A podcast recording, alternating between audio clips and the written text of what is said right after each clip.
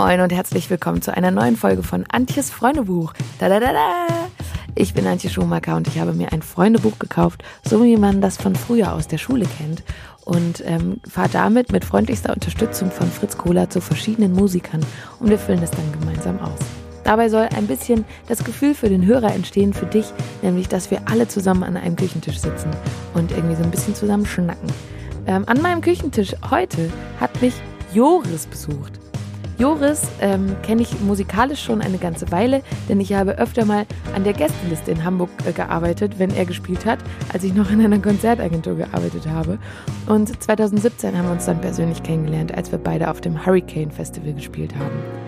Ich freue mich total, dass er heute da ist und ich wünsche euch ganz viel Spaß mit Antjes Freundebuch und Joris. Moin, moin. Live aus Hamburg. Ja, wie schön. Aus deiner Du Wohnung. bist gerade aus Berlin angereist. Ich bin ne? gerade aus Berlin angereist, ja. Aus Und- Berlin gekommen bin ich gerade. Aber wohnst du da jetzt auch gerade? Ich dachte immer, du bist in Mannheim. Äh, genau, ich habe meine WG mit Jens zusammen in Mannheim. Ähm, lustig. die haben wir schon seit ein paar Jahren. Jens ist äh, seines Zeichens Produzent und Ja. ursprünglich Gitarrist übrigens. Und der gute Mann äh, hat irgendwann eine Sehenscheidung, Entzündung bekommen, Sehenscheidenentzündung bekommen. Ach so. Ähm, und dann hat er einfach umgesattelt, der Mann. Ach, das wusste ich gar nicht. Und jetzt ist er das mittlerweile voll der Star-Produzent. Und äh, wann immer ich nach Hause komme, äh, in mein kleines Zimmerchen, dann ist er meistens gerade wieder weg und andersrum. ist ein bisschen Lustig. schade. Ich weiß nicht, ob es was mit mir zu tun hat. Oh, Joris kommt schnell irgendwas produziert. Songwriter ist er auch, ne? ja, auch Songwriter und alles. Also er ist auch, ähm, ursprünglich ist er ja so ein richtiger Punk gewesen. Ich glaube, Ah, er heißt irgendwie auch eigentlich Peter Punk. Ähm, aber es ist ein guter Mann. Also ich Geil. glaube, wahrscheinlich kennen die wenigsten Leute Jens, aber er ist, er ist ein guter. Jens Du Schneider. ihn, Ja, ja. ich kenne den. Ich habe ihn kennengelernt beim Echo, glaube ich. Das fand ich lustig. Er hat so, ein, hat so eine große Brille angehabt. Das fand ich sehr sympathisch. Auf jeden Fall, auf jeden Fall hast du vor dir ein Buch liegen. Ja, ich habe vor mir ein Buch das liegen. In, während diesem Gespräch äh, ausfüllen, wenn du möchtest, habe ich dir einen sehr schönen Stift hingelegt. Ich habe sogar Und, zwei. ähm, Was mache ich Ja, du hier? kannst dich entscheiden. Der Was- graue was Schreibtisch finde ich sehr schön. Ist das hier der eine hier? Warte, Genau. warte mal, das Geräusch brauchen wir noch. Jetzt kurz hier über den Tennissocken. So. Also ihr müsst nämlich wissen, die Antje, die hat hier in ihrer wunderschönen Küche äh, Mikrofone gebastelt. Und über dem einen Mikrofon ist ein, ich glaube, nicht benutzter Sportsocken. äh, das ist mein Mikrofon, das ist dieses hier. Ja, du hast, äh, du hast den Sportsocken bekommen, es tut mir leid. Aber es ist besser vom Mikro her. hab Jetzt habe ich hier einen Pentel Sign Pen. Genau. Sign Pen ist das extra, weil, weil du so viele Autogramme gibst. Nee, aber mit dem kann man so schön schreiben und äh, der das Ey, dann probiere ich das gleich mal Probier direkt. Pass auf, Du hier steht, heißt- ich heiße. Ich heiße Joris. Joris, so wie, wie man es denkt. Und Ganz auch normaler dein Name. Ist so. Mein, mein Künstlername ist auch Joris, ja. Wobei ich habe sogar noch einen zweiten Namen. Den habe ich noch nie verraten. Vielleicht ist es jetzt, vielleicht ist es jetzt der Zeitpunkt, oder? Ja, welcher Ey, ist er? Pass auf, ich, hat, ich heiße Joris und mein Vater äh, war äh, ist Kinderarzt und der war lange Zeit in Südamerika und hat da ganz, ganz viel ähm, ja, geholfen in einem Krankenhaus. Und ich glaube, der war dann in der Zeit, wo ich geboren bin, ist der total äh, ja, Spanisch begeistert gewesen. Ich glaube, der wollte eigentlich, dass irgendwie so Santiago de Che irgendwas heiße. Ähm, und meine Mutter hat sich dann für Joris irgendwie, glaube ich, durchgesetzt. Ähm, aber er hat sich nicht nehmen lassen, mir trotzdem noch einzugeben, und zwar Ramon. Also, Ach, lustig. ja. Und jetzt, äh, ich heiße eigentlich Joris Ramon. Ramon. Mit so einem Akzent Apostroph oder einfach nur Ramon. Ich, ich glaube einfach nur Ramon. Raymond. du- Eigentlich wird's oh. Raymond ausgesprochen. Deswegen hast du dich Joris genannt, weil Raymond. Raymond gab's schon. Ähm, das war meine erste Idee. Ähm, ja. Aber ich habe da noch so eine Klage laufen. genau, äh, muss ich hier direkt weitermachen? Wenn ich gefragt werde, gebe ich dieses Alter an. Oh. Ich bin da ganz ehrlich. Also ganz ehrlich, 20. nee, ich bin 28. 28, komm, Nie, ich ge nie gemogelt. Doch, früher schon. Ich habe mal, ich hab mal eine kennengelernt, äh, da waren wir in Italien Urlaub. Und ich war, glaube ich, 13 oder so. Und sie war eindeutig schon 16 oder sowas. Da war ich natürlich 16. Aber die hatte auch schon eine Zahnspange und alles und ich noch nicht. Boah. Das war, die war echt cool. Die war die schönste Frau der Welt, glaube ich. Mit Zahnspange? Mit Zahnspange. Mit fester Zahnspange? Mit feste Zahnspange, Cool. klar. Ich wollte auch immer eine haben und dann hatte ich sie. Nach einem Tag wollte ich sie schon nicht mehr haben. Das tut weh, ne? Das ist unangenehm, es drückt so. Ja, es drückt so und dann sind irgendwelche Drähte hinten, die schneiden. Ja, und dann weißt du immer noch drei Stunden später, was du vorher gegessen hast, weil es ja, nee, fand ich nicht so gut. Ja, ähm, ich auch nicht. Aber ich habe Kannst du dich noch an den Moment erinnern, als sie raus war? Ja, und ich bin dann hingefallen, nämlich mit, Oh shit. äh, weiß ich nicht, zehn. Und dann sind meine Schneidezähne rausgebrochen. Und eigentlich sollte ich gestern das neu bekommen. Also ich habe jetzt, das sieht ganz komisch aus, so ein Provisorium vorne drin. So ein, haben die mir einfach dran geklatscht, weil es gestern schön gemacht werden sollte. Nämlich aus Keramik. Und dann haben die aber irgendwas falsch gemacht. Jetzt muss ich die ganze Zeit mit so einem komischen Ding da vorne noch. Ja, aber eigentlich ist das geil, weil du kannst ja so Grills reinmachen. So. Also Könnt ihr- wirklich richtig so, weißt Ja. du, also goldene Zähne vorne hast. um meine coole Credibility ein bisschen zu ein bisschen, unterstreichen. bisschen yo. zu unterstreichen. Finde ich ganz geil eigentlich. Ja, habe ich auch überlegt, aber war mir zu teuer jetzt gerade. So. Dafür brauche ich erstmal so ein bisschen mehr. Ja, das gibt's Fame ab, und ab einem bestimmten Cred. Fame gibt's das Ja. gratis von der Plattenfirma oben drauf. Wobei letztens voll lustig, die haben mich dann so gefragt, ich so, Mann, ey, also vorm sechsten muss es auf jeden Fall noch sein und so getauscht werden und dann sind wir Hast so du Gespräch Fotoshoot gekommen. oder was? Nee, ich, ähm, bin, ich, ich spiele morgen beim Radiopreis mit. Ähm, Ah.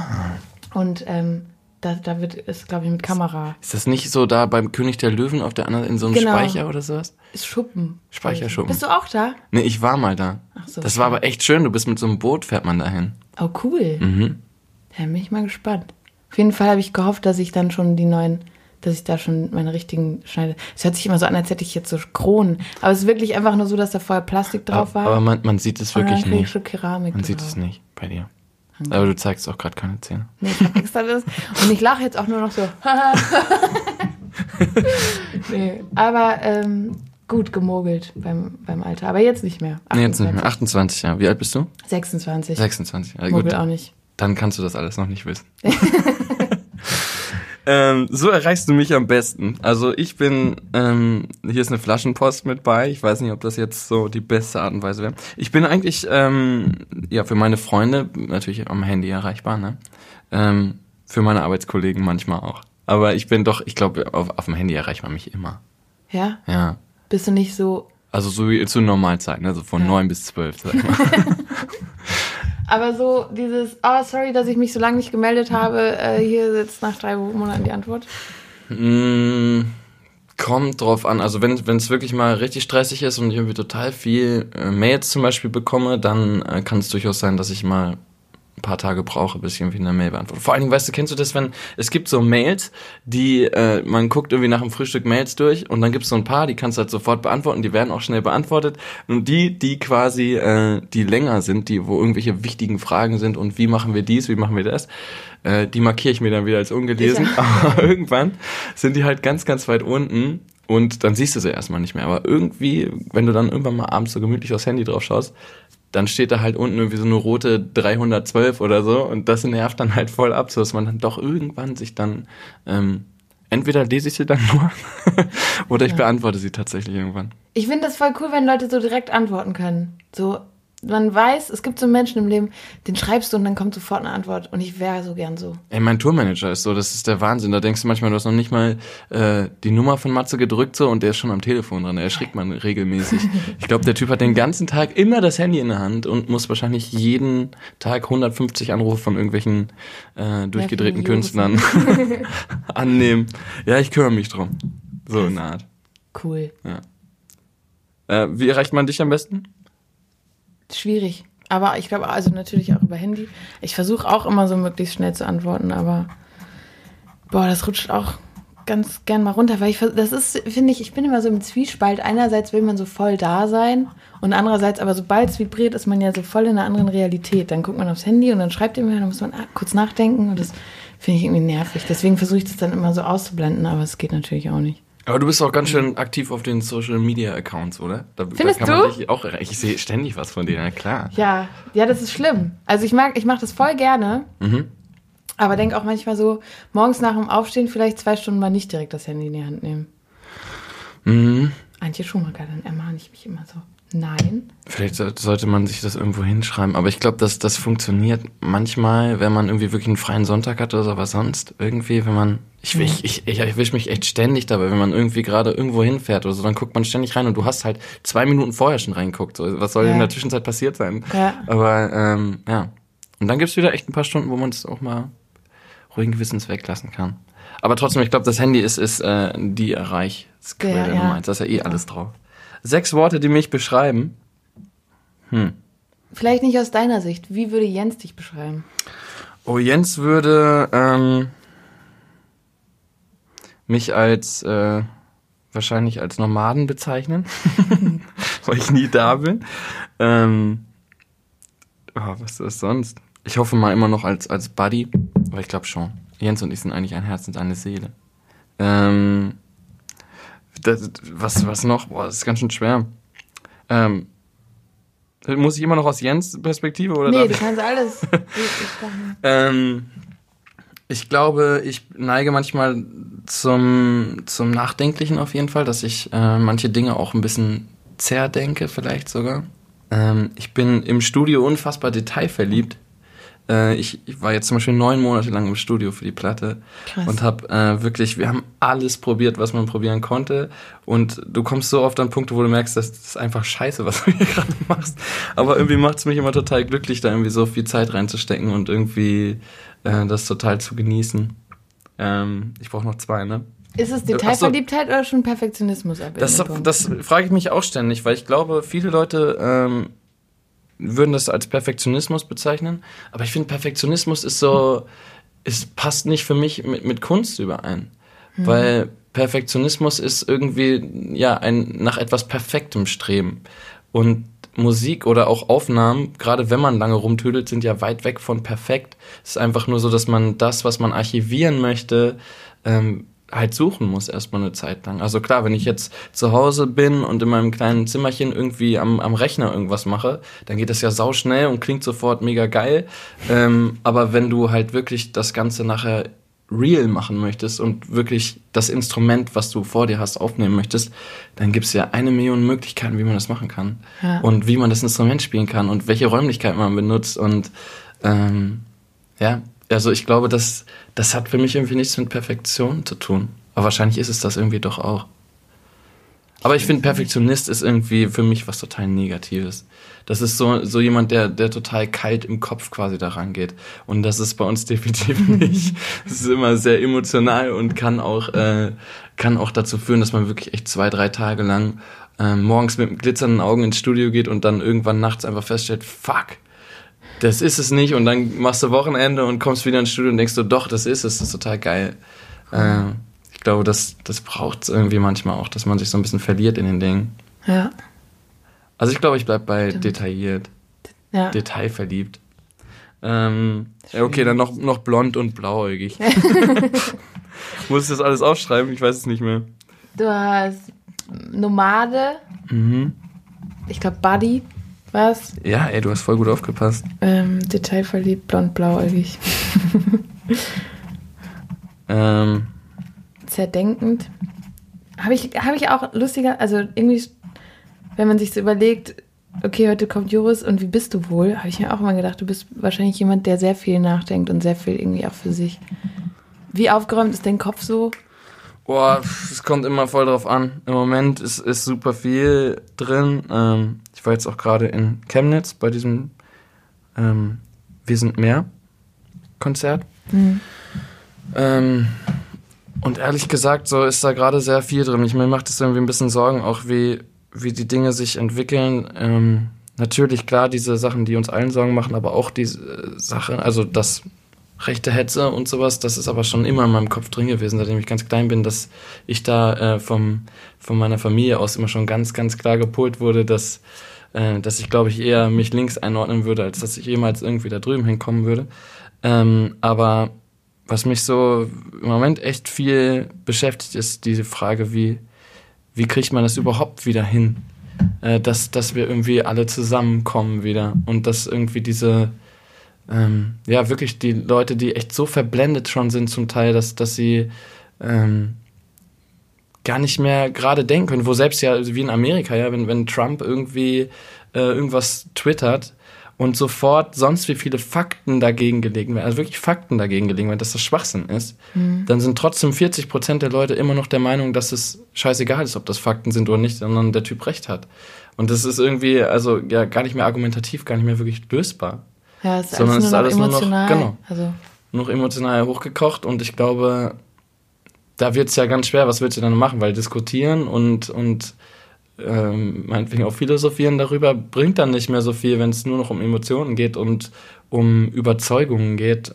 Ähm, ich habe das zumindest immer so wahrgenommen, wenn man mit, mit Leuten anfängt zu reden, die, die irgendwelche verhärteten Meinungen haben, egal in welchem Bereich, dass das eigentlich nur anstrengend ist, weil, weil man dann ja nicht mehr mit Fakten jemanden überzeugen kann oder mhm. mit guten Gesprächen. Und ich finde, das ist super gefährlich. Manchmal das Gefühl, wir sind so, so vier, fünf Jahre oder vielleicht sogar nur zwei hinter den Amis hinterher. So einfach, dass die Entwicklung, die man da sieht, die dann erstmal alle verlachen, ähm, auf einmal dann irgendwie doch bei uns auch Einzug gehalten. Also mhm. wenn man sich überlegt, keiner von uns hat Trump jemals ernst genommen und auf einmal ist er der Präsident. So, und ich glaube, die Geschichte zeigt, dass wir 33 auch die Typen nicht ernst oder davor 30 mhm. die, die Typen nicht ernst genommen haben. Ähm, und das auf einmal ganz schnell ging und die da waren. So. Und ich glaube, das macht mir im Moment auf jeden Fall den Kopf voll. Und ich mache mir auf jeden Fall Sorgen, einfach weil ich im Moment nicht mehr so die einfache Antwort habe, die man vielleicht als Kind hatte, ähm, dass man gesagt hat, ja gut, alle Menschen sind gleich und gehören zusammen. Das ist natürlich so und ich glaube, das weiß eigentlich auch irgendwie jeder. Aber gleichzeitig gibt es so viele verschiedene, verschiedene schwierige Situationen, dass es irgendwie total komplex ist. Total. Ich finde es jetzt halt bei Chemnitz voll schön zu sehen, dass da 65.000 Leute sind und dass jetzt auch die sozialen Medien ja total politisiert sind. Das ist sehr, sehr schön und macht irgendwo Mut und ja auch irgendwo ein Einigkeitsgefühl. Also, dass wir da sind und denken, boah, 65.000 Leute sind da und die haben das ja auch dann in ihren Köpfen, in ihrer Erinnerung, dieses, hey, wir waren alle zusammen und wir sind irgendwo auch alle zusammen. Aber das reicht ja auch nicht. Es reicht ja nicht. Klar, es ist wichtig, jetzt auf die Straße zu gehen, aber auf Facebook sein Bild zu ändern mit Hashtag Wir sind mehr Banner ist ja nicht das, was irgendwo, sondern jetzt im Alltag darüber zu reden oder den Mund aufzumachen oder ich glaube auch mit diesen Nazi-Schweinen, das meinte auch Aki letztens im Podcast, kann man nicht reden so. Also mit diesen ganz, mit diesen krassen mit den Rechtsextremen kannst du nicht mehr sprechen, sondern muss man, also, aber ich glaube, da waren ja, wenn ich, wenn du jetzt sowas, die Kommentare liest, sagen ganz viele Leute, es waren nicht nur Nazis, sondern auch Leute, die Angst hatten, wo du so denkst, ja, aber die haben ja nicht Angst wegen der Flüchtlinge, sondern weil hier andere sozial, also andere Probleme im Land sind, die man irgendwo lösen muss. Und da können wir, so glaube ich, also wir ja natürlich, man kann irgendwie auf Dinge aufmerksam machen und irgendwie Menschen vielleicht mal die Augen öffnen, dass sie die an, mal was anderes wählen. Mhm. Aber die Politik hat ja auch viel noch zu leisten. Ich glaube, wir sind es aber auch irgendwie ein bisschen mehr gewohnt. Ne? Ich meine, wenn man irgendwie ein paar Jahre irgendwie in der Großstadt gelebt hat, so, ja. es ist ein Fakt, so, wenn du durch Berlin gehst, äh, nachts, dann wirst du wirklich an jeder Ecke angelabert, ob du irgendwie Drogen kaufen willst. So, das sind, das sind Realitäten, so, die natürlich da sind. Ähm, und wenn man das jetzt überträgt in irgendwelche Städte, die das nicht kennen, dann gibt es da vielleicht wirklich eine reelle Angst so davor. So, aber trotzdem, äh, für mich war es so bei diesen, ich habe diese Sachsen-Gespräche, hast du die gesehen? -mm. Mit dem Kretschmer quasi, der hat, äh, der Ministerpräsident von Sachsen ist dann dahin gefahren zu den Leuten und äh, nach Chemnitz. Ja, das und die haben sich quasi irgendwie unterhalten. Ähm, und da ist wirklich irgendwie in diesen Gesprächen ist eigentlich da, also da ist mir echt unheimlich geworden, so, weil, weil der hat sich da wirklich hingesetzt, hat aus meiner Sicht sogar eigentlich ja eine, die beste Idee, die man machen kann, so einfach zeigen, ich bin da und ich kümmere mich irgendwie, lass uns doch einfach mal reden.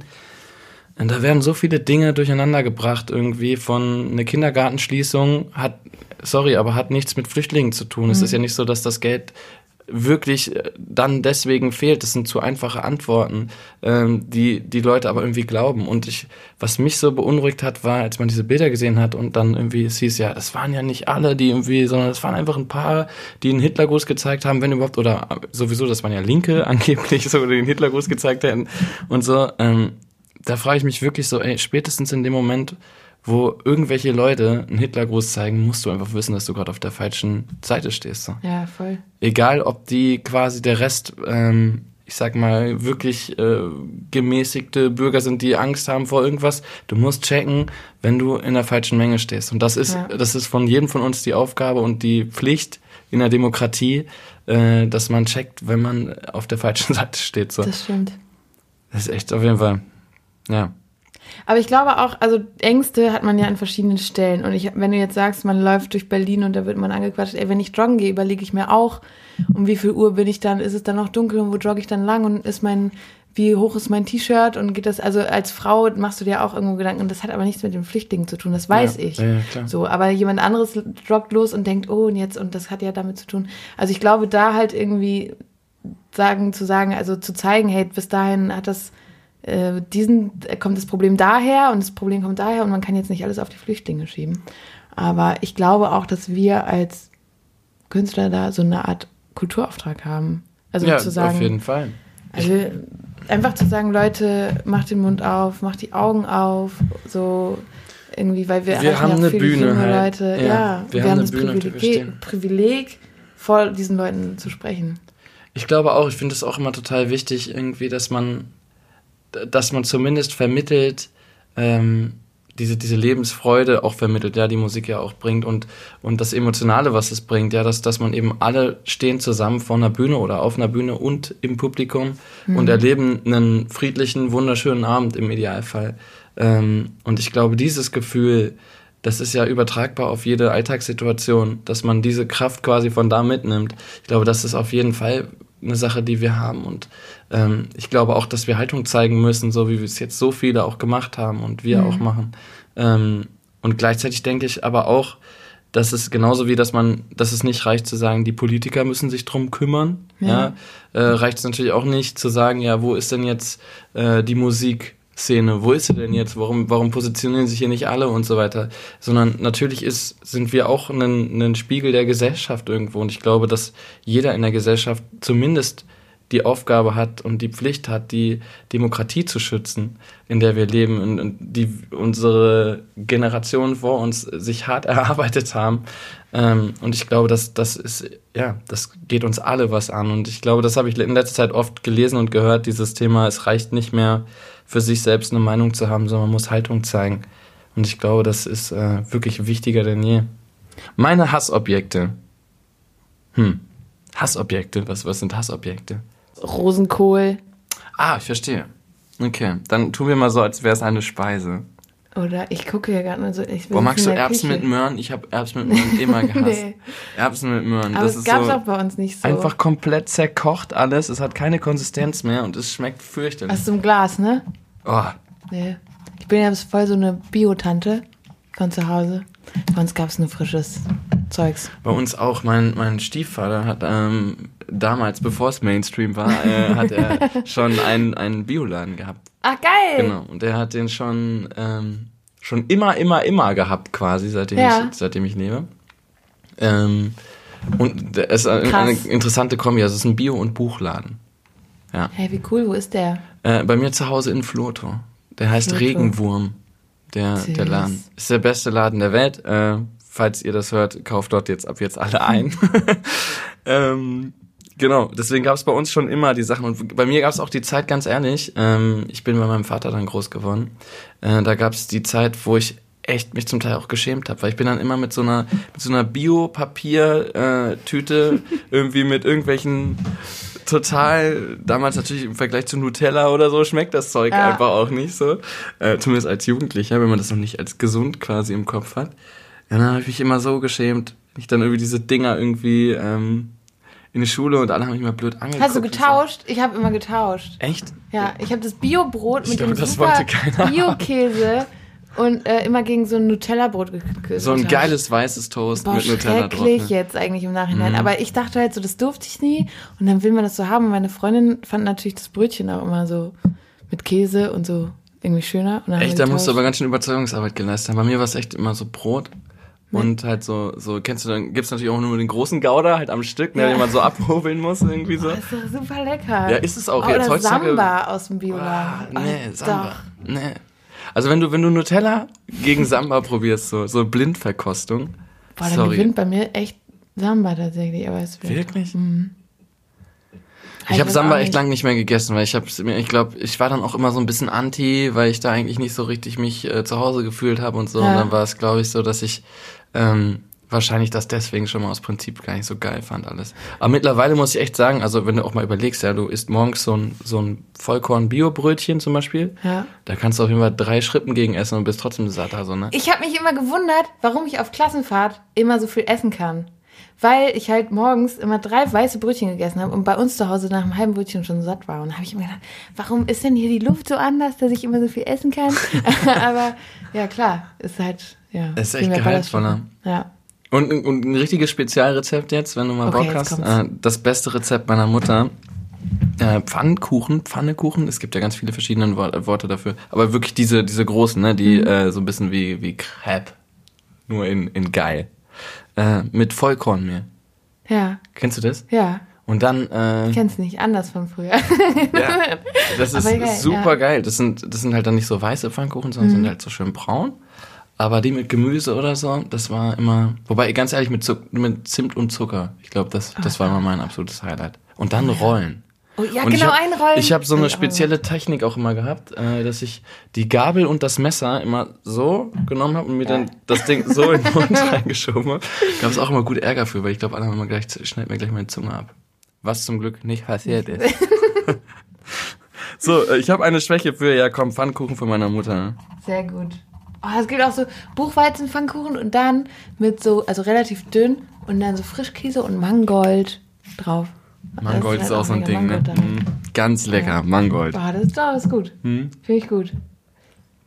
Wofür hast du eigentlich eine Schwäche? Eis. Ich Oh ja. esse sehr viel Eis. Was ist dein Favorite Eis? Oder bist du eher so Hagen das oder bist du Ben Jerry's? Ich hatte die Hängen Last Zeit und dann, jetzt bin ich ähm, so Ben Jerry's Salted Caramel Top Dings. Mhm. Und das ist wirklich, ich habe letztens mit meiner Schwester drüber nachgedacht, so wirklich mein Guilty Pleasure. Pleasure, nennt man das so? Ja. Weil wir versuchen so plastikfrei gerade und Ah, das okay. ist ja dann auch. Und dann ist es, glaube ich, das ist das, bei Hagen das ja ganz anders, ne? Das ist ja aber das hat ja oben diesen Plastikdings Ja, drauf. stimmt. Und vor allem gibt's doch dieses Nestle, es gibt so eine, so ein, wie nennt man das? So ein PDF, so ein Bild mit von Nestle, wo dann alle Firmen, die äh, oder Produkte von Nestle da in so einer Spinne sind quasi. Und dann siehst du Unilever und bla und alles, was böse ist eigentlich. KitKat und sowas. Und dann haben wir so überlegt, boah, cool, wir Ne, konsumieren... KitKat ist aber nicht böse, oder? KitKat kann nicht böse sein. Ja. Aber so Twix und so, alles, was so zu Nestle Oh, nee. gehört, ist halt... Okay. Und dann haben wir so überlegt, krass, wir konsumieren nichts aus diesem, aus dieser Seite. Und dann, ja, Dann unten kam links Ben und Unilever, Jerry's. Ben und Jerry's. Und jetzt, Fuck. jetzt kann ich, jetzt weiß ich nicht mehr, was ich machen soll. Ja, ich hatte in, in, in der, in der Studiozeit hatte ich eine, eine Hagen das Zeit. Also da war es echt so, dass ich mir immer diese, diese Pötte waren dann immer da. Und ich habe mir echt, wir waren dann so in, in, warst du schon mal im Toolhouse-Studio? In Rotenburg an der Ja, Schule. das ist das geilste Studio der Welt. Du musst da unbedingt mal hin. Das hast du mir beim ersten Mal, als wir uns kennengelernt Okay. ich mache immer Werbung für dieses Studio. Es ist wirklich das geilste Studio der Welt. Auf jeden Fall hatten wir eine Pension, so eine Ferienwohnung. Die war so sechs Kilometer weit weg in Obergude. Obergude. Ja. Mega geil. Das war so ein altes Bauernhaus. Jetzt, jetzt komme ich in Schwärmen. Achtung, mit so ähm, Federkernmatratzen und so. Äh, so richtig oldschool. Aber ich habe da so geil gepennt. Und da waren wir halt immer so um zwei, drei Uhr nachts halt. Dann irgendwie sind wir dann da oben angekommen. Und die Jungs haben immer noch ein Bier ge äh, getrunken oder zwei. Und ich habe immer so ein Hagen-Dess-Ding irgendwie mit reingefahren. Mit Geil. Oreo-Keksen. Oh, wichtig. lecker, ja. Ähm, und das war echt immer so meine absolute Nervennahrung. Boah, ist aber eigentlich gut. Also Hagen, das so ein Pot, da, da kann man auch nur drei oder vier Stunden dann pennen. Das reicht dann auch voll. weil, weil da ist so viel gesunder Scheiß drin, dass man auf jeden Fall morgens total fresh Mhm. ähm, wieder früh aufstehen kann. Aber Rotenburg an der Fulda, da kommt Felix her, Felix Gerlach, mein Gitarrist. Ja. Und der hat da früher nämlich in dem Studio, der erzählt mir da auch immer davon. Da kann man so gut Drums aufnehmen. ja, genau. Das ist der Wahnsinn. Cool, ja, muss ich echt mal hin. Du musst, musst du mal hin. Oder wir machen da mal einen Podcast zusammen. Ja, Ja, dann laden wir alle ein, die da schon mal. Ich glaube, Mickey Chance war da. Ähm, Boss hat da jetzt gerade seine Stimmt. Platte, glaube ich, auch aufgenommen. ja, hab ich gesehen. Ähm, boah, wer hat da noch alles aufgenommen? Hier die ganzen wichtigen Namen fallen mir gerade hier ein. Nee, aber ach so, The Intersphere. Kennst du Ach, Intersphere? ja. Ähm, mega geil. Die nehmen da jetzt gerade, glaube ich, komplett ihre Live-Platte auf, ihre neue Platte. Ich bin sehr gespannt, weil Moritz, der Drummer, der hat Ja. ja auch meine Platte eingespielt. Ähm, und das war einer der, also das war einer der besondersten Musiker, Menschen, die ich kennenlernen durfte im Studio. Also das war so inspirierend, mit ihm zusammenzuarbeiten, ähm, dass ich mich jetzt sehr, sehr freue auf die Intersphere-Platte. Und ich glaube, die wird richtig gut. Cool. Ja. Ähm, wo bin ich stehen geblieben? Das ist das Unnötigste, was ich mir je gekauft habe. Okay, jetzt kommt die traurigste Geschichte der Welt. Bist du bereit? Soll ich Taschentücher eben? Ja, warte. Also zumindest für mich. Äh, pass auf. Ich wollte unbedingt damals, es muss, wann war denn das? Wann kam, wann kam, Achtung, Antje, wann kam Star Wars äh, Episode 1 raus? Weiß ich nicht. Ja, jetzt komm, sowas findest du doch bestimmt total cool, oder? Ja. Aber ich bin nicht gut in Jahreszahlen. Na, jedenfalls hier. Geburtstage kann ich mir auch nicht merken. Es gab da sowas, ich glaube, der hieß der Naboo Fighter. Das war so ein, äh, so ein, so ein Jet von denen, ne? Mhm. Und den gab's von Lego. Wirklich jetzt, den gab's von Lego. Krass. Und Wow. ich wollte ihn unbedingt haben. Mhm. Und ich hatte Geburtstag. Ja, Und was habe ich natürlich nicht bekommen? den Naboo-Fighter. Absolut richtig. Ich mag, dass du dieses Wort jetzt sagen kannst. So, und dann habe ich all mein Taschengeld, was halt wirklich all mein Taschengeld von drei oder vier Jahren, mindestens, wenn nicht sogar Jahrzehnten, äh, habe ich quasi genommen, habe das Sparschwein quasi, ne, das ist auch nicht mehr dann gewesen. Und ähm, dann bin ich also bei uns unten in den Dixie hieß das damals, ich glaube mittlerweile in Markkauf, bin ich die Straße runtergegangen, in diesen Laden rein und da gab's nun mal den Naboo-Fighter. Sehr gut. Ich baue langsam eine emotionale Ja. Bindung zu dem. So, pass auf. Jetzt, wow. Und dann gehe ich in, zu diesem Regal so, ne, irgendwie, und, und hol mir den so, und der ist auch so, naja, so medium groß gewesen, der Karton. So, aber die Größe ist ja schon wichtig auch so bei sowas. Ja, aber ich wollte ihn ja unbedingt haben. auch. Hab ihn ja vorher nicht bekommen, also gehe ich zur Kasse und das hat wirklich, glaube ich, 49 Mark oder sowas gekostet. Also wirklich so Alter. richtig viel. Ja. Und dann komme ich nach Hause und das ist, das war der Beginn von diesem Ding. Doch ja, wow, jetzt heute wird's richtig philosophisch für mich. Ich habe sehr viel über mich selber gerade gelernt. Das war der Beginn von der Zeit, wo man, kennst du das, wenn man sich Sachen kauft, die man unbedingt haben möchte, und dann hast du die und du denkst dir so, ja, und jetzt? Ja. So wie so ein neues iPhone oder so, wo man so denkt, so, wow, das muss ich unbedingt haben, das ist ja oberkrass, das kann jetzt Porträtmodus. Und dann, dann hast du dieses Telefon und, das, und denkst dir so, ja, okay, cool, so, aber geil, Ja. Umweltbilanz minus 1000 und irgendwie, wofür? Äh, jedenfalls so, jetzt komme ich nach Hause, jetzt packe ich das Ding aus und schütte erwartungsvoll dieses Teil aus und da sind halt original halt vielleicht 20 Bauteile oder so nur drin. Weil das einfach so Spezialteile waren, die quasi, das Plastik war schon so gegossen, Oh nein. dass man quasi diese Scheiße einfach nur irgendwie mit in von fünf Schritten zusammen hatte. Und ich natürlich alles Geld weg, ne? Das Geld war weg. Das habe ich nicht Oh wiederbekommen. nein. Ja. Und dann hatte ich das, hatte ich den gebaut so und dann sah er halt relativ unspektakulär aus. Ähm, Das holt man sich doch, um das zusammenzubauen. Ja, na Das klar. fällt ihnen ein. Ich hätte erstmal einen Brief geschrieben an Lego. ja. Krass. Oh Mann. Ja, unnötig, Das war, das war sagen. auf jeden Fall das Unnötigste, aber das Traurigste. Ich streiche hier Unnötigste mal durch Ja. und schreibe das Traurigste. Bis Könnte man dato. verfilmen, so traurig ist das. Das ich schreibe hier einfach mal kurz die Geschichte mit dem Naboo-Fighter. Geht das jetzt hier munter weiter oder war es das? Nee, guck mal. Es Äh, geht immer weiter. Ja, es geht immer weiter. Da sind so Fragen auf der anderen Seite.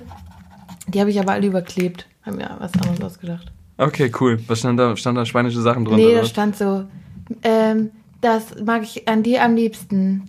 Und so. So, weil das ist ja ein Freundebuch, aber. äh, deswegen. Okay. Ey, da steht jetzt, das, das würde ich mit einer Million anstellen. Das ist ja mit Ja. Mhm. so einer Million Euro gemeint. Ja, die Leute denken natürlich, dass ich, hatte ja einen Mainstream-Erfolg. Ähm, die denken ja, ich wäre schon Millionär. Also es ist sehr oft so die Frage, was, wie das ist, Millionär zu sein oder sowas. Nein, echt? Ich, die Leute haben völlig falsche Vorstellungen, ja. Ich sag immer Millionär. Milliardär. äh, was würde ich machen, wenn ich Millionär wäre? Boah, ich muss. Nein, das darf ich nicht erzählen. Oh, nee, das darf ich echt nicht erzählen. Okay, schade. Ähm, wenn ich Millionär wäre, ich habe, ich habe. Die Klage wegen Raymond musste erstmal noch. Stimmt, die vielleicht- muss er erstmal noch durchbringen. Ja. Wobei ganz ehrlich, Ray ist ein unfassbar lieber Typ.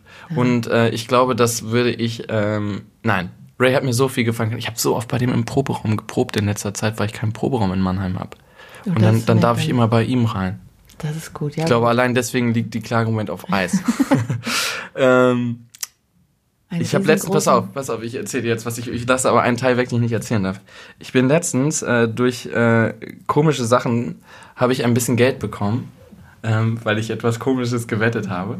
Und äh, ich habe das ganze Geld, was ich bekommen habe, ähm, jetzt auch nicht so viel, aber das ganze Geld an Greenpeace gespendet. Und dann haben die mir sogar einen Brief geschrieben, dass sie sich so gefreut hätten. Ach, cool. Ja, wahrscheinlich kriegt das jeder.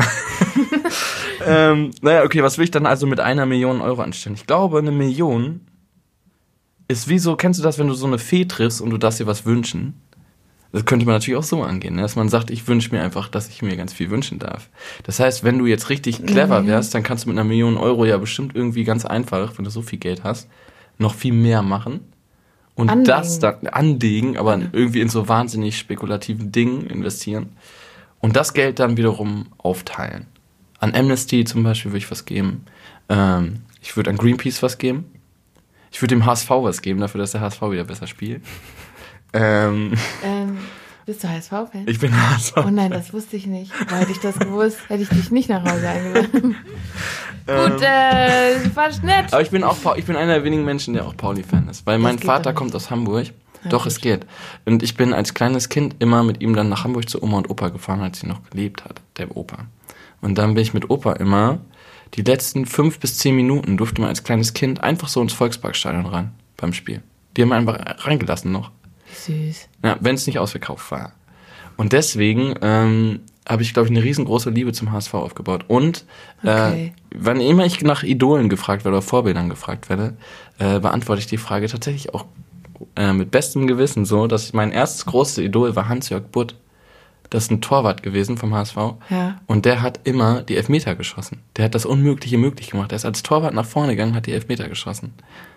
Wahnsinn, oder? Wahnsinn. Also insofern Na gut. an alle HSV-Fans da draußen, äh, ich habe mich hier nicht gerechtfertigt und alle, die nicht HSV sind, ich habe mich hier gerade erfolgreich gerechtfertigt dafür, dass ich HSV-Fan bin. Also so, die Millionen würde also irgendwie Spenden. spenden, ähm, Finde ich gut. Spenden und mit den anderen 950.000 will ich in Urlaub fahren. ähm, ja, und so ein Maserati oder sowas. Quattroporte. Grüße Ja. an Bjarne Mädel. ähm, nee, aber ich würde es, ich würd's, glaube ich, im Moment spenden. Ich bin echt sowieso so ein Depp irgendwie. Ich glaube, mit Geld sollte man mir nicht geben.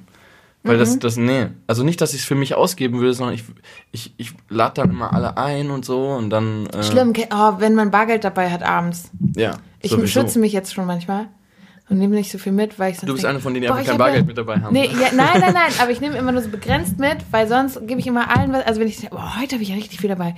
Gut, erstmal runden. So, das ist dann immer so fatal. Gut für die anderen, nicht so gut für meinen Geldbeutel. Also es ist ja nicht, also wenn man denkt so, oh, heute habe ich es mal mit.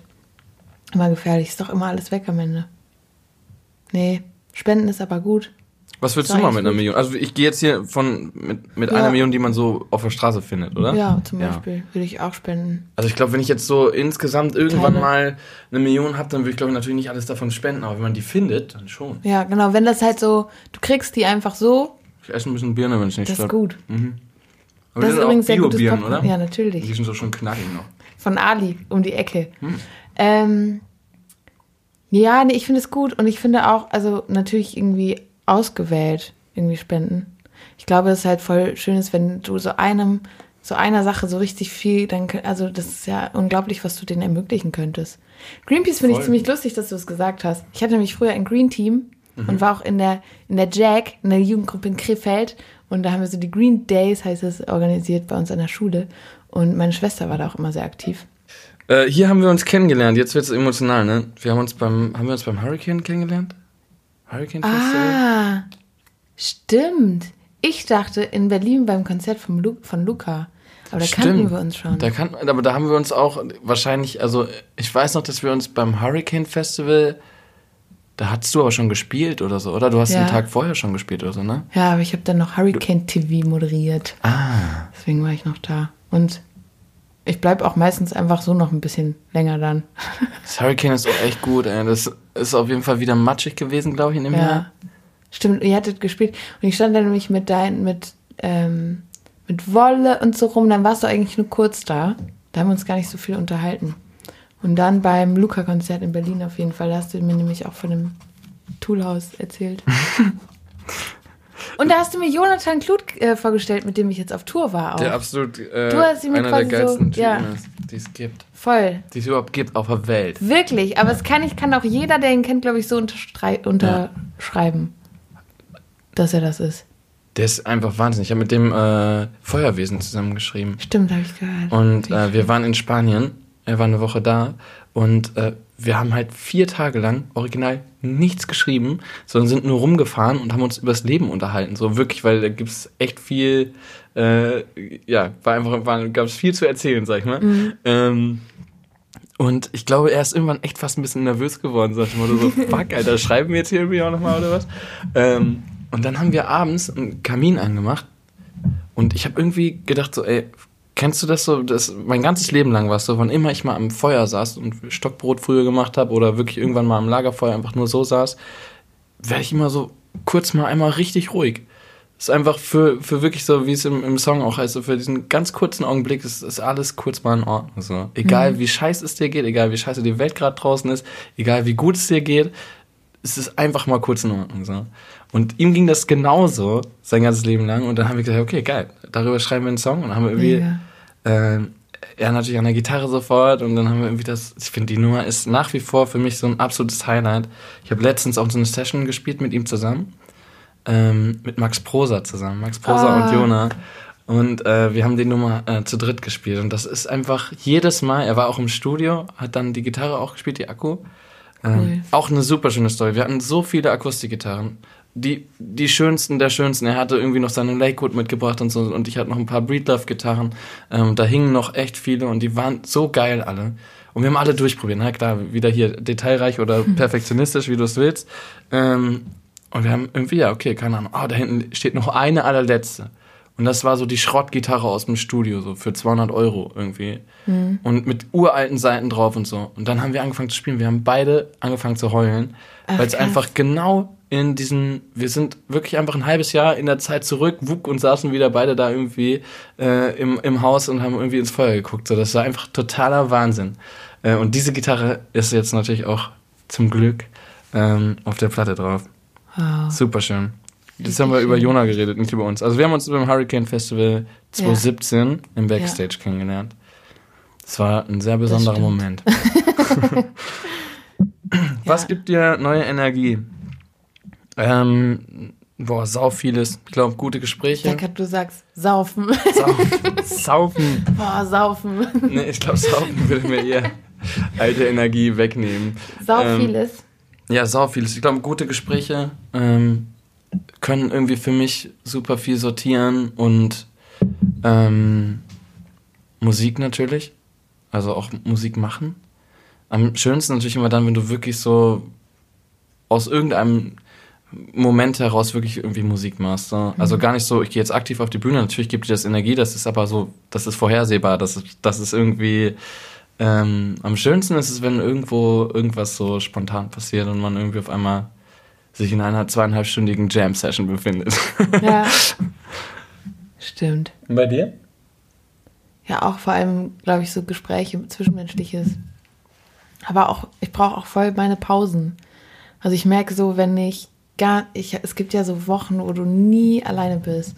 Und dann hier auch noch und dann ist irgendwie meine Schwester da und ich, ja, oder ist ja auch immer schön oder man schläft immer irgendwie irgendwo mit jemandem dann da im Doppelzimmer und dann ist man noch hier bei der Mutter und dann ist man, also weißt du, so dieses, Nee, auf Tour meine ich jetzt. aber ich kann mir noch keine Einzel so Einzelzimmerleistung auf Tour. Nein, aber weißt du, du bist, ich bin halt nie alleine und es ist auch schön, aber man unterhält sich dann noch und dann ist das und dann erzählt man, wie das Konzert war und dann, also das ist halt irgendwann nur noch mit jemandem zusammen. Das macht mich so alle. Also weißt du, bin ich, ich in weiß Berlin immer bei Emily. Ich glaube, das klingt gerade negativer als es ist und ich glaube einfach wirklich, dass man so zwischendurch irgendwann braucht man mal kurz eine Pause, gell? Dass man ja. also es geht gar nicht um die Menschen, sondern dass man. ich muss gerade so lachen. Warum lachst du? Ich habe sofort so ein Bild im Kopf, wenn du sagst, man, man pennt irgendwie so zwei. Bei uns ist auch immer so, wenn wir irgendwo pennen, dann pennen wir auch ganz oft irgendwie alle zusammen irgendwo noch. Ja. Ähm, und der Tobi, mein Bassist, der ist der allergeilste sowieso, ne? der gibt mir übrigens auch so viel neue Energie immer, weil er einfach, das ist so ein richtiges Energietier, der Typ. Ich glaube, mein Krafttier. Tobi ist mein Krafttier. ähm, auf jeden Fall, wenn man irgendwo mit dem liegt und du hast schon 20 Stunden auf dem Buckel und du bist echt todmüde so, und dann sagst du, okay, gute Nacht, Tobi. Dann kommt gute Nacht. Und dann kommt so ein Spiel, was er immer macht, nämlich ähm, hm, hm oder hm, hm. Also zum Beispiel, würdest du lieber bei Metallica Schlagzeug spielen oder bei Limp Bizkit äh, Schlagzeug spielen. Ja. Das hört aber nie auf, sondern du beantwortest es dann, du würdest dann meinetwegen sagen Limp Bizkit und dann kommt, okay, dann äh, Gitarre bei ähm, was weiß ich. Und du denkst dir irgendwann so, oh Gott, Tobi, ich, ich will pennen, Mann. So, ich bin mega am Arsch. So. Und das hört einfach nicht auf. Und irgendwann ist es sogar so, dann kommt irgendwann so die Halbschlafphase, wo dann immer erstmal nichts mehr kommt, vier Minuten. Und dann kommt wieder noch eine Frage, so, die nur halb, halb noch kommt. so wie so eine Batterie, die langsam leer okay, ist und dann ja. irgendwann noch so letzte, letzte Zuckungen kommen dann noch. Aber dann muss man meist auch schon wieder aufstehen, ja. Ach, ja, super. Was gibt mir jetzt, was habe ich jetzt gesagt? Neue Energie, ich sag mal. Äh, Tobi. Tobi. das ist auch schneller geschrieben. Äh, das hast du immer im Kühlschrank. Also leider immer abgelaufene Lebensmittel. äh, wenn ich zum Beispiel in die WG nach Mannheim zurückkomme, ich glaube, das hasst Jens auch an mir.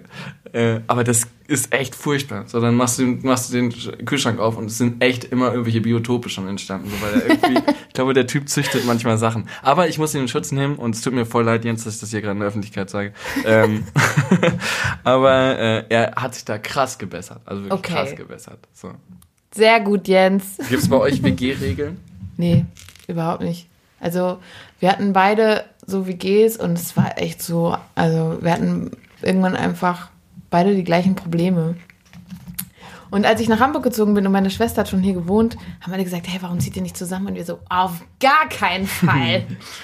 Und dann ist aber irgendwo ja doch die gleiche, wir ernähren uns gleich, wir haben so die gleichen Prinzipien, wir haben die gleichen Hygienevorstellungen und dann haben wir gesagt, ja voll. Das ist auch echt einfach, das ist oder? Super. Weißt du, du kannst auch einfach sagen, boah, kannst mal spülen und dann spült ihr halt und ist dir nicht böse. Weil, Bei einer Mitbewohnerin. So blöd ist, ne? Weil die so blöd ist. aber weißt du so, sonst ist es echt, ich finde halt, es ist gut, wenn du mit jemandem zusammen wohnst, der dich so zu Hause sein lässt. Weil sonst, wenn du immer in deine WG kommst und denkst, boah, jetzt muss ich noch Smalltalk halten. Das hast du aber sauschön gerade gesagt. So. Du hast auch gerade so ein bisschen so einen Blick dabei gehabt.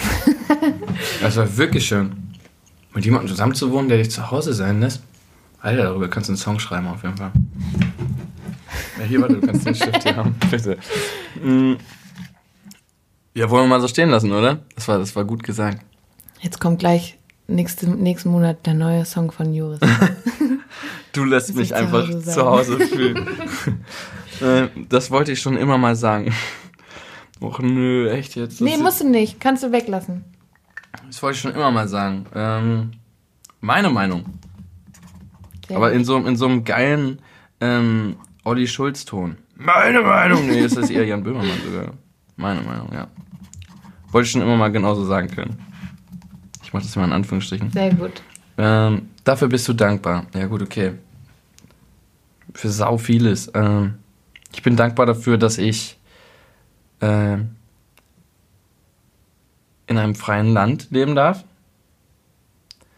Ähm, ich bin dankbar dafür, dass ich, obwohl ich äh, einfach verrückt bin und das mache, was ich liebe, davon wirklich leben kann und irgendwie äh, das einfach durchziehen kann und das machen kann, ohne dass ich irgendwie ähm, dafür angefeindet werde im, im schlimmsten Sinne so, dass man einfach irgendwie Angst haben muss, das zu leben, was man liebt. Ähm, natürlich gibt es immer Leute, die es irgendwie alles scheiße finden, so, das ist ja auch okay, aber äh, das ist ja immer alles in einem Rahmen, der irgendwie erträglich ist. So. Ähm, und ich bin, ja, pathetisch, aber ist so, ich bin den ganzen Leuten dankbar, die das äh, für mich alles möglich machen. Also auch die Leute, die auf die Touren kommen und die Musik hören. Ähm, ich bin aber auch noch viel mehr. Ich bin noch, ich bin auch äh, den ganzen Großen äh, dankbar. Grönemeyer und ähm, Udo und so dafür, dass deutsche Musik überhaupt so stattfinden kann. Auch Klüsen zum Beispiel. Klüsen hat mich 2015 in meinem ersten Festivalsommer hat er mich mitgenommen als Support. Ähm, ich weiß nicht, da war ich richtig stolz. Da hat Klüsen nämlich hat dann gepostet irgendwie auf Facebook, wie hier, äh, zieht's euch mal rein, geil, und der kommt mit, so irgendwie so, aber weiß nicht, ob Klüsen das selber war oder sein Social Media Team. aber ähm, seitdem, ähm, seitdem ist echt so, egal was der macht, glaube ich, ich glaube, dem werde ich immer dankbar sein dafür. Super. Ja, es ist wichtig, dass man da so Unterstützer hat, ne? Ja, voll. Und selbst wenn es eben so ist, dass, dass, dass er, ich glaube nicht, dass Klüsen jetzt sagen würde, er hat, er hat mich äh, er hat mich groß gemacht oder so. Aber äh, ich glaube, die meisten Leute wissen das auch gar nicht, dass man dem so dankbar ist. Mhm. Ähm, und ich glaube, deswegen ist es natürlich schön, wenn man das sagen kann. Dafür bin ich dankbar. Hast du hier das Gefühl, dass, also nimmst du dir das zu Herzen, wenn, du sagst ja gerade auch, wenn viele das so nicht so sehen? Oder wenn jemand, also nimmst du dir Kritik zu Herzen oder so Kommentare unter deinen Sachen oder kommt es bei dir an? Also wenn du jetzt sagst, du bist ja für vieles dankbar, aber es gibt ja immer welche, die sagen, oh nee, ich kann den Song nicht mehr hören. Kommt es bei oder lässt dich das kalt oder bist du da drüber? Also ganz ehrlich, drüber, so wenn, wenn man, wenn es so ist, irgendwie mit diesem, ich kann den Song nicht mehr hören, das läuft seit, seit einem Jahr im Radio rauf und runter, so ganz ehrlich, kann ich irgendwie verstehen. Also nicht, dass es jetzt meine Musik ist, sondern mir geht das natürlich bei anderer Musik auch so. Mhm. Dass ich irgendwie denke, so, oh, echt jetzt? Das spielt ja heute schon zum fünften Mal, so wenn ich irgendwie lange Autobahnfahrt habe oder so. Äh, das kann ich total gut verstehen. Was mir nahe gegangen ist, auf jeden Fall, war nach, dem, nach den Echos. Da wir hier gegen die Straßenbande, äh, die waren auch nominiert für den Newcomer-Echo, glaube ich. Ähm, Was? Genau. Und den habe ich dann dummerweise gewonnen. Ähm, und da war echt so viel Hater-Shit, aber auch so richtig ernster Hater-Shit, von wegen so, ich schneide dir die Kehle durch, wenn ich irgendwo sehe und so. Die haben ja echt diese ganzen Spacken auch zum Teil da mit mhm. dabei. Ähm, das fand ich schon irgendwie so, wo ich gedacht habe, so, ey, pff. Also ich, ganz ehrlich, es gibt ja sau oft diese, diese dummbatzigen Kommentare, wo du so denkst, ja gut. Find's kacke. Gut. ja gut. Find's echt scheiße, ey. Deutsche Musik klingt alles gleich. Denkst du, ja, ja gut, klar, wahrscheinlich klingt für dich auch Jazz alles gleich so. Setz dich halt mit Sachen auseinander, dann klingt's nicht mehr alles gleich so. Gib den Dingen halt irgendwie eine Chance. So. Da sitzen Leute, die sich zum Teil, verstehe ich das mit der Kritik, aber es gibt auch Leute, äh, die setzen sich da ein Jahr lang hin und geben alles dafür, dass sie ein wunderschönes Album dir präsentieren können und du hast nichts Besseres zu tun, als zu sagen, klingt alles gleich.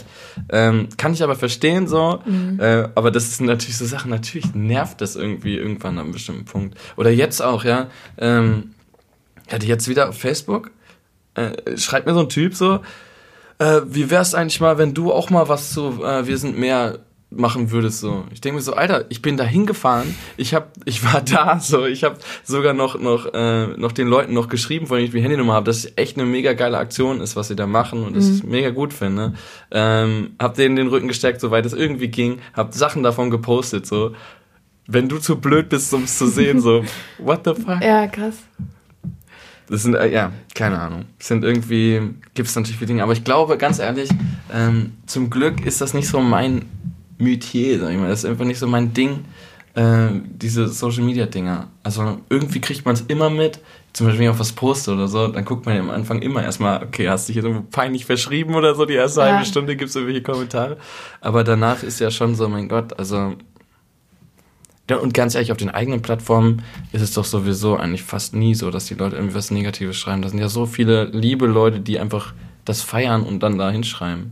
Ja, und ich denke auch immer, auch wenn man, es lässt einen nicht kalt, aber wird man es anders machen, wenn jemand sagt, boah, das finde ich voll doof, dass du das machst, dann macht man es ja eigentlich nicht anders. Also man, klar, nee. es nimmt dann irgendwie mit, weil es ist ja auch irgendwo das, was, wofür man hier ein Jahr lang super viel gemacht mhm. hat. Das lässt einen ja nicht kalt. Aber trotzdem wird, denkt man ja nicht, okay, wenn du jetzt sagst, das klingt alles gleich, dann mache ich das jetzt mal mit hier. Wenn Jazz. du das sagst, N.C678, ja. äh, alles klar, gut, dann. Äh, also. Ja, ich frage mich nur manchmal so ein bisschen, also diese ganze, die ganze Geschichte, dieses ganze Haten. Es gibt ja auch bis, bis zum Cybermobbing irgendwie, nicht, dass wir das kennen, aber ich glaube, wenn du jetzt zur Schule gehen würdest oder so, ähm, da gibt's ja zum Teil echt richtig krasse, einfach nochmal eine ganz andere Plattform, ja, weil irgendwie ist die Hemmschwelle viel niedriger für die Leute im Internet da irgendwas hinzuschreiben, als im echten Leben halt irgendwie zu sagen. So, ja? Ja. Ähm, und ich glaube, das, das ist echt ein Problem, auch wie man aufwächst mit diesen Like-Zahlen und so, ja, wie viel Likes hat mein Bild. So, ich kenne das auch noch von, ich weiß gar nicht, was jetzt nicht, nicht vertun, Juris, aber gab es bei MySpace doch auch irgendwie so, die, ich hatte MySpace früher. Ich hatte MySpace. ähm, da gab es, glaube ich, auch so eine Funktion und irgendwie geht es dann super schnell schon eigentlich wie in der echten Welt nur noch um Leistung und um um Zahlen. So. Mhm. Und das ist doch absurd. Also eigentlich, ich habe mal letztens äh, vom Label Buddy von mir irgendwie ein super Interview gesehen. Wenn man diese Zahlen abschaffen würde, warum?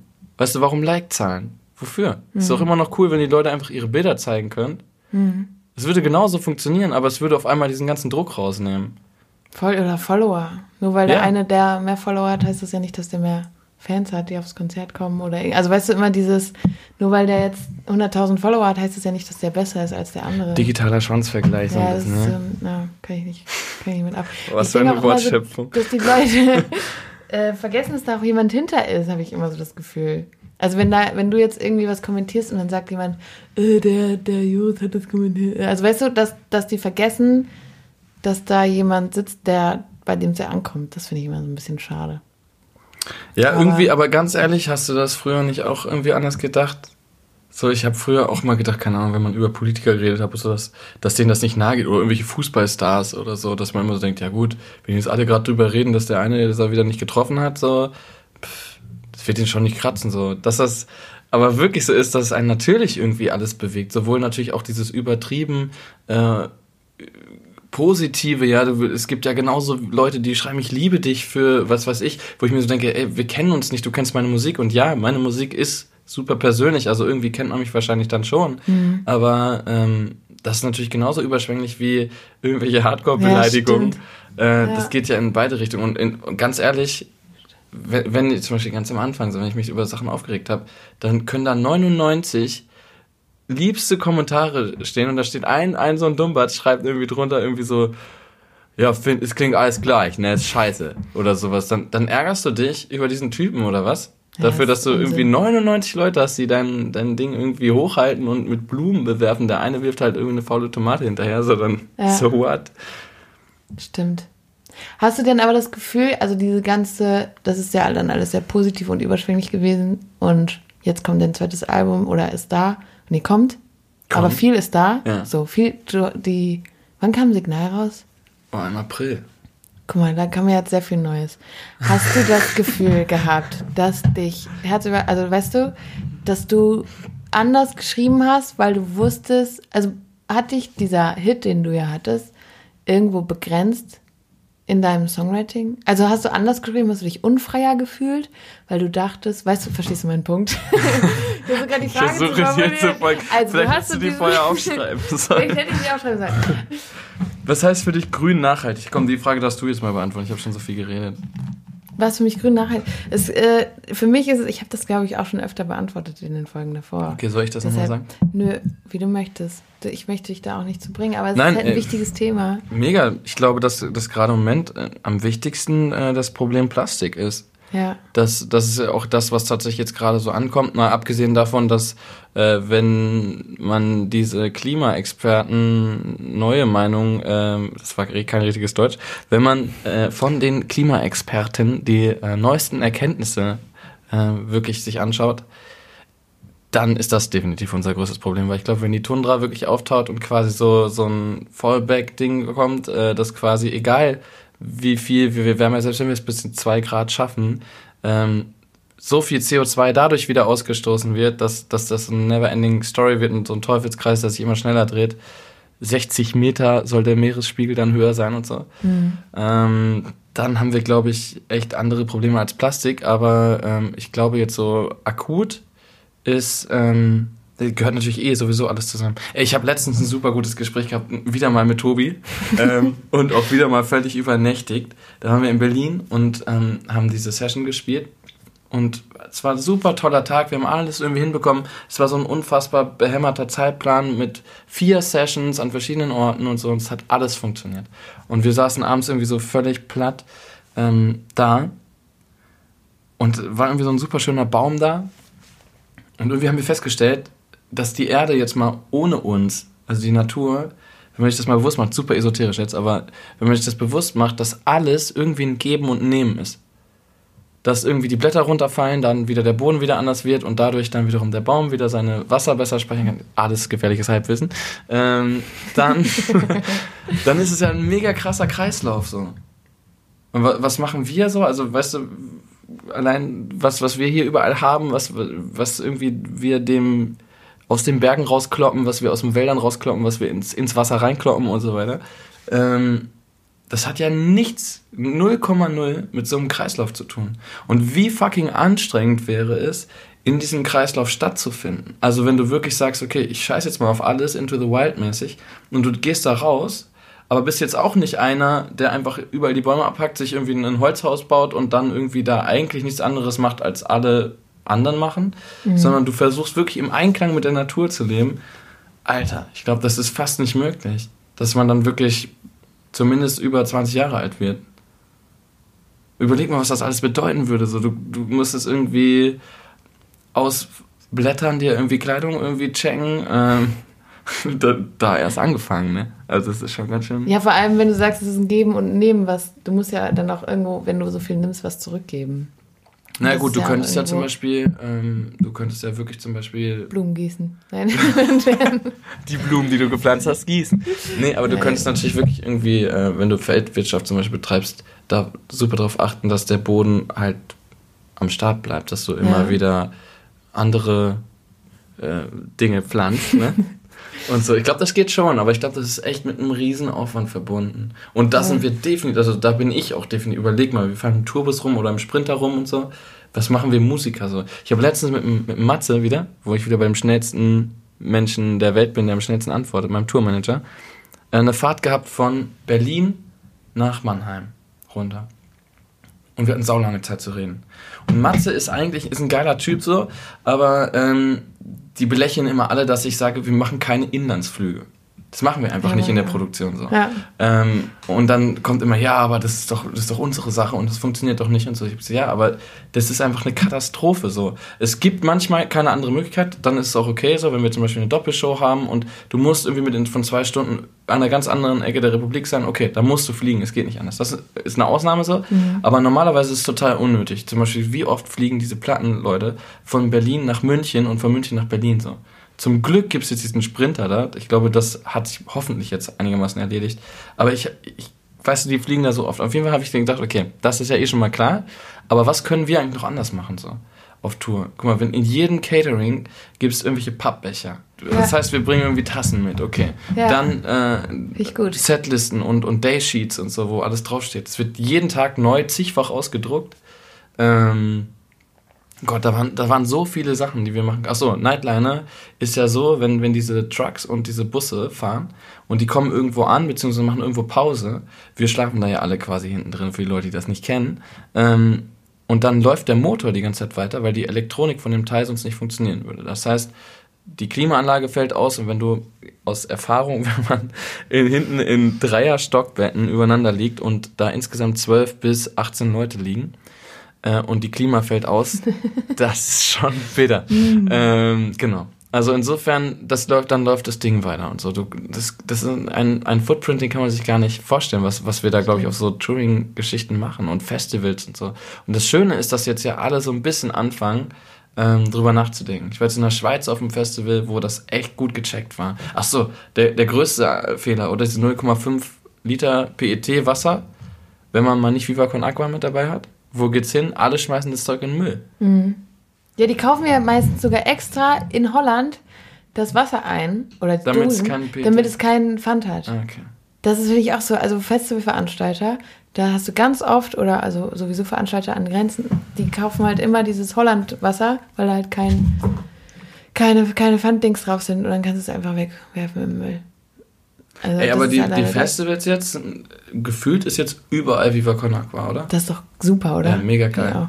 Wobei letztens habe ich in, in einem, bei einem Festival gespielt, die vorne auf der Bühne standen und einen großen Vortrag gehalten haben über Nachhaltigkeit und wir sind ja jetzt hier auch hier ähm, und toll Fritz Cola und äh, sind hier und das hier ist der Partner so und so und dann stehst du hinten und es gibt nur Pappbecher und es gibt nur Plastikbesteck und es gibt nur Plastik und dann denke ich auch so, Und ja, die ganzen vorne Nightliner rum, laufen durch. Ja, und vorne rum alle so, ja und wir nachhaltig und hier auf dem Festivalgelände alles toll, aber halt das ist ja das, was du nach außen hin zeigst, aber die Überzeugung. Ey, das Problem ist auch im. Festival, man muss ein bisschen die Leute in Schutz nehmen, ne? Was willst du machen? Das, wenn, zum Klar, Beispiel beim Hurricane natürlich. oder so, wenn da einfach tausend Leute im Backstage sind, so.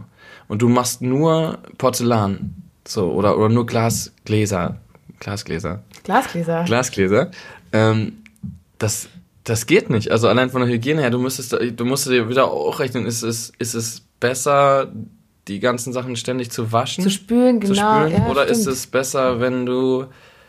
Es gibt ja auch diese, beim Pappbecher ist eigentlich das Schlimmste, ist die Beschichtung.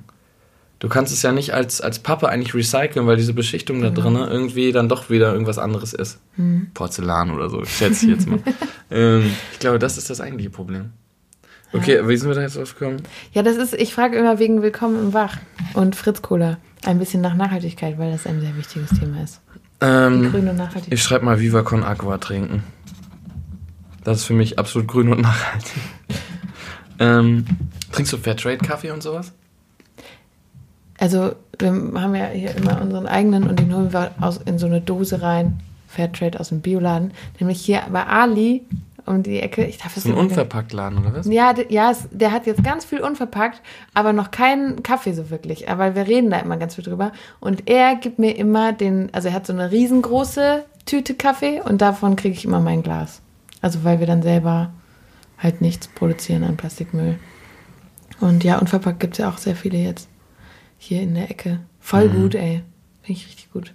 Das Problem an den ganzen Sachen ist halt, dass, wie gerade eben mein Beispiel mit dem Into the Wild Ding, ist, ist immer mit einer ultra krassen Anstrengung auch verbunden. Ne? Ich glaube, das müssen Ja. wir uns irgendwie bewusst machen, dass man, ich glaube, dafür, dass das klappen kann, noch irgendwie, bedeutet das eben, dass alle irgendwie ganz schön Abstriche auch machen müssen. Du hast beide Emotionen, finde ich. Also wenn du dich entscheidest für dieses, Le also das ist ja auch ein Prozess.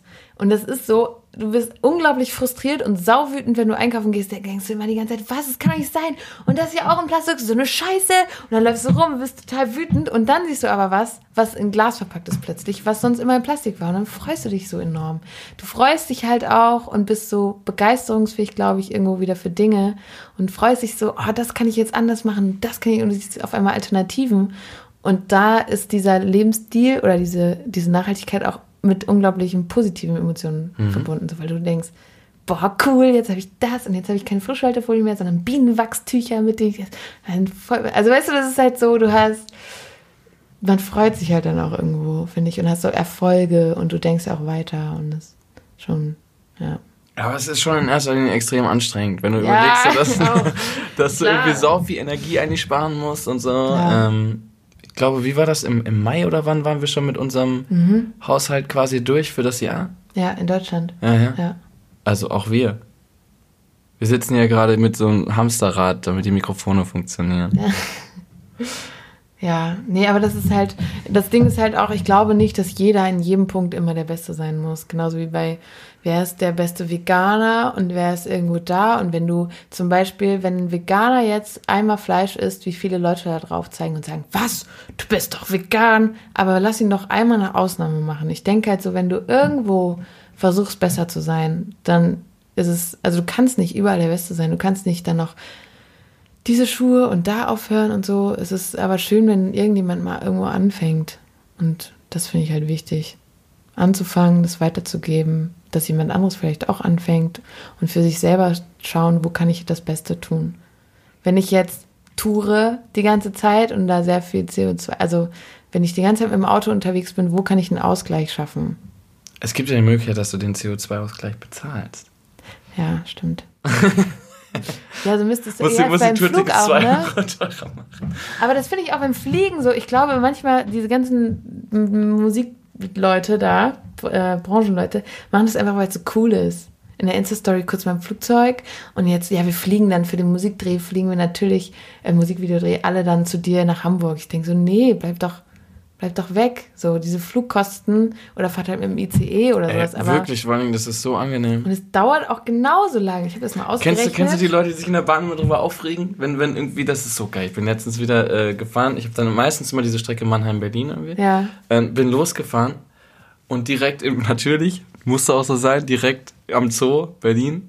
So erstmal direkt stehen geblieben. Okay, hier Wagen 4 äh, brennt, sag ich jetzt mal. Oh. Nee, also keine Ahnung, hat irgendwie keine Klima mehr oder sowas. Ja. Und dann hatte ich so eine so eine äh, so ein älteres Ehepaar hinter mir, eindeutig schwäbisch. Und dann war es halt sofort so, okay, war klar, okay, sie findet das jetzt richtig scheiße. So, es war ein Ruheabteil übrigens. Äh, liebe ich auch immer. Ja. ähm, weißt du, du kommst irgendwie nach einer durchzechten Nacht extra Ruheabteil, damit du irgendwie ein bisschen pennen kannst oder sowas. Und dann kommt so einer halt. Und dann fängt sie an zu meckern. Und ich, okay, alles klar. Und dann war aber natürlich bei jedem Bahnhof, musste der Schaffner oder der, der, der Sprecher, musste ja durchsagen, hey, wir haben jetzt hier äh, 95 Minuten Verspätung, weil. So. Ja. Und nach jedem, jeder Durchsage kam dann wieder von hinten so, oh, oh. Ich habe nur gedacht, so, ja, Ja. ist ja okay, reg dich einmal auf, aber doch nicht die ganze Zeit permanent. Und es gibt Stimmt. so viele Leute, die regen sich bei diesen langen Strecken auf, wenn die Bahn halt 10 Minuten Verspätung hat. Ich will Ja. jetzt gar nicht so krass für die Bahn einstellen, weil mich nervt es auch manchmal. Aber äh, überleg mal, du fährst mit dem Auto. Diese Ja, auch Strecke, so, wenn du, wenn du Berlin nach Mannheim fährst, hast du definitiv also da hast du schon einen Sechser im Lotto, wenn du wirklich ganz normal durchkommst. Dann Ja. gibt's wieder irgendwo eine scheiß Baustelle, dann wirst du geblitzt, dann ist sowieso nochmal wieder teurer und hast nicht gesehen. Ähm, ich wurde noch nie geblitzt, by the way. Ähm, Sehr gut. war nur ein Scherz. Ähm, weißt du, Ich, das ist ich halt auch so erst Quatsch. zweimal. Und beim ersten Mal habe ich geweint. Tatsächlich. War ich noch sehr jung. Also aber während du geblitzt wurdest. Nein, danach war ich so, oh mein Gott. Äh. Ja, hatte ich gerade meinen Führerschein neu. Oh, das Aber ist immer so ein blödes Gefühl, oder? Aber du hast recht. Und dieses auch im Stau stehen. Manche Leute reden, regen sich ja auch dann auf. Ich denke immer, da kannst du doch nichts machen. Ich finde so, auch wenn du im Zug sitzt, dann sitzt du halt da drin. Und entweder du regst dich dann die ganze Zeit darüber auf, dass du Verspätung hast, oder du denkst halt über was anderes nach und hast eine gute Zeit. Also ich denke halt immer so, wenn du was nicht rückgängig machen kannst, du kannst auch aussteigen und dich da, aber du sitzt halt in diesem Zug, der die Verspätung hat. Ja, das ist leichter gesagt als getan. dann denke ich mir so, nö. Aber kennst du diese, kennst du diese Sachen, wenn du irgendwie, okay, du bist eh schon zu spät los, Musiker irgendwie, und bist dann halt gerade so, du schaffst den Zug, alles klar, es klappt, oh, thank God, so, du kommst noch rechtzeitig zum ZDF Morgenmagazin, Ja. keine Ahnung. Ähm, und dann auf einmal hat das Ding Verspätung. Und du weißt, dass es Verspätung hat. Du weißt auch, was du gerade schon gesagt hast, du kannst es nicht mehr ändern. Aber in dem Moment gehst du ja alles durch und denkst so, oh Gott, du hättest einfach einen Zug früher nehmen müssen. So. Ja. Äh, fuck, fuck, fuck, was denken die Leute jetzt so? Ähm, und so, ich glaube, das, aber das, das kann einen schon nerven, ey. Das stimmt, aber ich versuche tatsächlich, ich habe mal so einen Artikel gelesen und der hat mir so ein bisschen die Augen geöffnet, weil das war wirklich so, wir tragen immer so viel mit uns. Morgens im Straßenverkehr schneidet uns einer auf dem Weg zur Arbeit und den ganzen Tag denken wir, und heute Morgen, da war doch dieser eine Typ, äh, oder hier gegenüber, die grüßen die so, also der in der Agentur, die da alle arbeiten. Und morgens sage ich immer Guten Morgen und der guckt mich einfach nur blöd an und sagt nichts. Und dann fahre ich mit dem Fahrrad los und habe echt schon so schlechte Laune und denke so, boah, du hast mich gerade- Aber dann habe ich auch gedacht, Antje, warum? So, dann habe ich gesagt, bis zu dieser Kurve regst du dich jetzt noch auf und dann ist vorbei. Und dann höre ich auf damit. Das ist doch nur verschwendete Lebenszeit, sich über Verspätung oder Stau oder sowas aus. Dann mach ich, machst du einen guten Song an. Was ist dein Song für die Ewigkeit? Mein Song für die Ewigkeit, oh, jetzt wird's, ähm, ich, ich hab's so oft gesagt, aber ich, es ist einfach so. Ich glaube Bittersweet Symphony Okay. von The Verve. Da verbinde ich so viel mit. So gefühlt so der, der erste Kuss und alles irgendwie so, ähm, das, das war so ein Song, ey, der, der, der, der kommt öfter, weißt du? der ist irgendwie so einer, der, der, der hat, der hat dich mit 15 und dann hat er dich aber auch nochmal mit 21 und dann hörst du ihn irgendwann wieder und denkst so, oh ja, fuck die Nummer, ey, das ist der absolute Wahnsinn. Dieses Streicherriff und Wahnsinn. Lieblingsbrotbelag. Lieblingsbrotbelag ist, äh, muss ich es aufschreiben oder darf ich es nur sagen? Und du Kannst du auch es sagen, ich schreib's auf. Okay, sehr gut. Ich bin nämlich super langsam im. Schreiben. Ähm, Lieblingsbrotbelag ist definitiv ähm, ein guter Weichkäse. Guter Weichkäse. Lieblingssüßkram.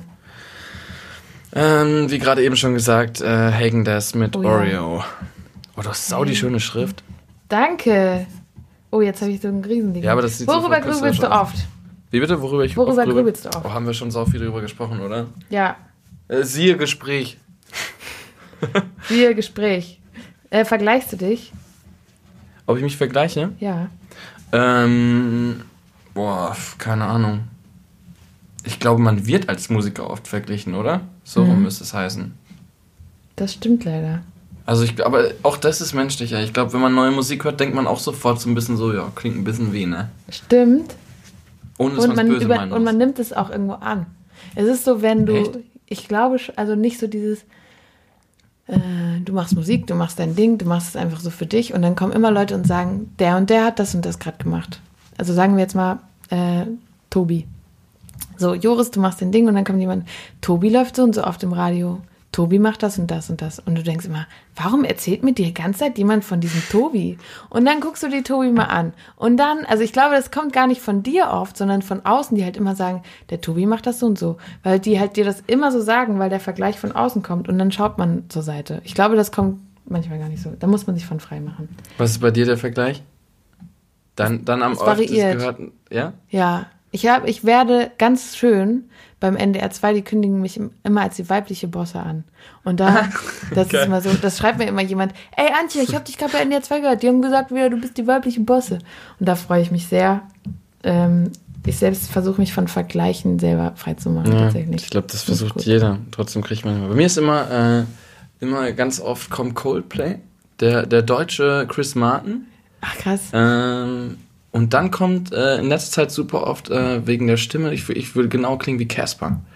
Und denke ich mir so, ja, ich verstehe, was ihr meint, so, äh, weil natürlich wir haben beide kratzige Stimmen, aber Mhm. ansonsten hört ihr Caspers Musik an, hört ihr meine Musik an, das Ja. ist komplett was anderes so. Ja. Äh, obwohl ich die Musik von Casper sehr, sehr gut finde und jetzt nicht irgendwie in den Dreck ziehen möchte.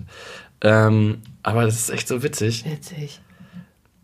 Ja, alleine, woran macht man das fest? Ne? Überleg mal, Coldplay und Casper, wie weit das auseinander liegt. Ja, ist, ich finde das witzig in Kritiken, wie oft die Leute sagen, sie ist ganz klar inspiriert da und davon. Und du denkst so, wer ist das? Also Ja. so, habe ich nie gehört, kenne ich einen Song. Ich hatte bei Bis ans Ende der Welt, klar.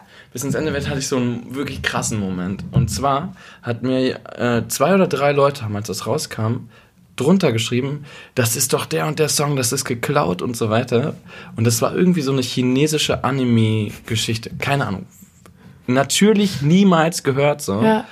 Und ich habe es mir angehört, mal das Video an, und es war dieselbe Tonart. Ja. Und ja, die Melodieabfolge war wirklich so, dass ich gedacht habe, es ist wirklich viel zu weit weg, als dass man sagen könnte, es ist geklaut, aber ich verstehe es auf einmal wirklich so. gesagt, ja, also wenn ich das kennen würde, würde ich wirklich auch daran erinnert werden, zumindest, ja. Ja. Äh, aber ey, es gibt einfach Dinge, wo zur Hölle hätte ich einen chinesischen Anime-Song vorher irgendwann mal hören sollen, weißt du, für diese Melodie. So, das ist einfach, es gibt natürlich auch am Ende irgendwelche Skalen und es gibt am Ende irgendwelche Tonarten äh, und mehr gibt's dann irgendwie auch Ja. ab einem bestimmten Punkt nicht mehr. Und es gibt einfach äh, knapp acht Milliarden Menschen da draußen. So. Natürlich gibt's auch viele, die Musik machen. Es wird irgendwo immer Ähnlichkeiten geben. Das ist aber zum Teil auch echt absurd. Stimmt.